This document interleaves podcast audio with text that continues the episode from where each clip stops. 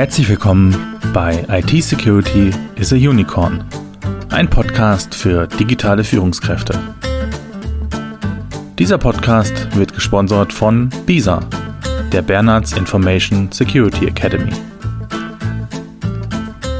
Schön, dass Sie wieder eingeschaltet haben hier bei diesem Podcast und heute geht es um die Frage, was Informationssicherheit mit Führung zu tun hat und insbesondere, warum es für Führungskräfte so besonders spannend und wichtig macht.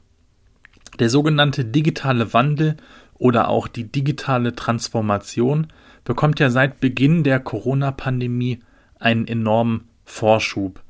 Plötzlich sitzen gefühlt ein Drittel aller Arbeitnehmer im Homeoffice und aktuell hat ja auch die Bundesregierung bei ihren Maßnahmen beschlossen, dass Arbeitgeber verpflichtet sind, Homeoffice anzubieten und Arbeitnehmer haben das Recht, Homeoffice auch in Anspruch zu nehmen.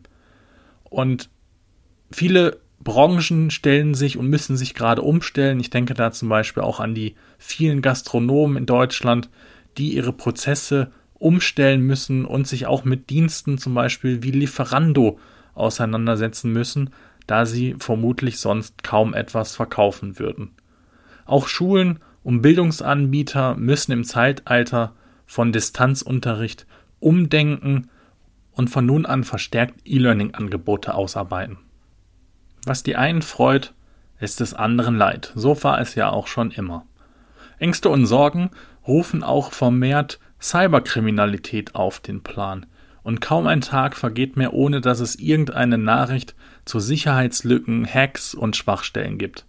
Recht prominent hat es ja vor kurz vor Weihnachten äh, 2020 die Funke Mediengruppe getroffen, die in etwa in fünf Wochen circa 5000 Rechner neu aufsetzen bzw. austauschen musste. Und tatsächlich ist es so, dass es statistisch zu beobachten ist, dass es seit einigen Monaten weniger Einbrüche und Überfälle gibt und vermehrt IT-gestützte Angriffe auf Firmen und auch auf Privatpersonen. Hätte man diesen Angriff bei der Funke Mediengruppe durch ein vernünftiges IT-Security-Konzept und entsprechende Technik verhindern können? Nun, darüber lässt sich auch nur mutmaßen. Und auch die Frage, wer sozusagen Schuld hat, interessiert nicht. Fakt ist, es ist passiert und wir und die Funke Mediengruppe wird aus den Fehlern lernen, um für zukünftig bestmöglich auf solche Angriffe vorbereitet zu sein. Bertolt Brecht hat es bereits einmal ganz treffend formuliert, wer kämpft, kann verlieren, wer nicht kämpft, hat schon verloren.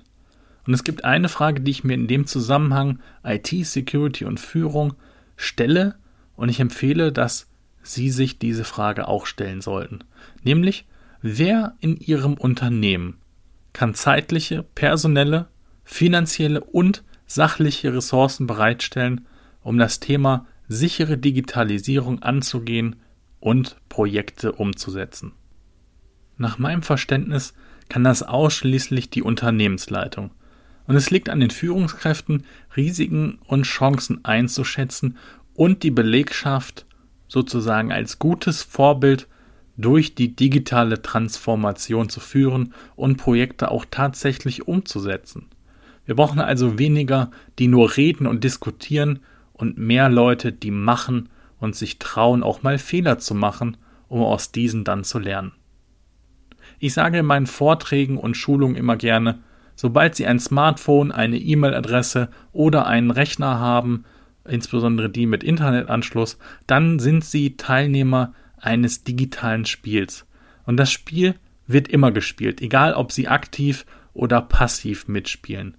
Also lernen Sie die Spielregeln und beschäftigen Sie sich mit der Technik, denn sonst spielen Sie nicht nur mit, sondern es wird mit Ihnen gespielt. Doch wie können Sie als Unternehmer und Führungskraft Ihr Unternehmen da durchführen, wenn Sie selbst zu wenig darüber wissen und vielleicht auch nicht wissen möchten? Sie sind ja schließlich kein IT-Security-Experte. Und das müssen Sie auch nicht sein setzen Sie zumindest die Mindestanforderungen um und bleiben Sie durch Hören solcher Podcasts oder das Lesen von ein bis zwei Newsseiten am Ball. neben unserem Podcast, bei dem ich Ihnen natürlich empfehle, diesen weiterzuhören, kann ich auch den Podcast Cyber Snacks sowie die weiteren Angebote von der Allianz für Cybersicherheit des BSI empfehlen. Dort sind wir seit Dezember 2020 als Partner registriert und dort finden Sie regelmäßig spannende und auch völlig kostenlose Angebote rund um IT-Security. Wir möchten mit unseren kostenlosen Angeboten und diesem Podcast unseren Beitrag leisten, damit Sie sich nach und nach immer sicherer aufstellen. Dazu geben wir Ihnen wertvolle Tipps zur schnellen und direkten Umsetzung an die Hand. Denn was ich in meinen 15 Berufsjahren immer wieder beobachtet habe, es liegt meist nicht am Wollen oder Können, es liegt einfach an der Umsetzung. Also kommen wir nun direkt zu den Umsetzungstipps. Sie nutzen im Betrieb vermutlich Windows. Tatsächlich hat Microsoft einen Marktanteil von knapp unter 90 Prozent und ist das damit am häufigsten angegriffene Betriebssystem. Generell können Sie mit vielen kleinen Maßnahmen Ihre Security bereits erhöhen. Eine dieser Maßnahmen sind Updates. Und egal wie groß Ihr Unternehmen ist, ob Sie einen Server und 10 Clients oder 100 Server und 10.000 Clients haben, alle Systeme benötigen Updates. Sowohl Microsoft als auch andere Softwareanbieter bieten regelmäßig Updates an, die sehr häufig auch Sicherheitslücken schließen. Also listen Sie jegliche verwendete Software auf und schauen sich Programm für Programm an, ob und wie die Updates verteilt werden. Insbesondere in kleineren Betrieben, wo Sie keine eigene IT-Abteilung haben, empfehlen wir die Einstellung vorzunehmen, dass die Updates automatisch installiert werden.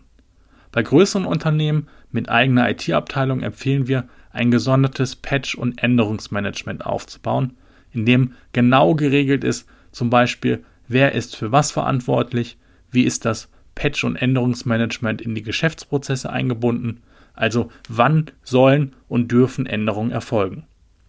Und welche Werkzeuge und Tools werden für das Patch- und Änderungsmanagement ausgewählt?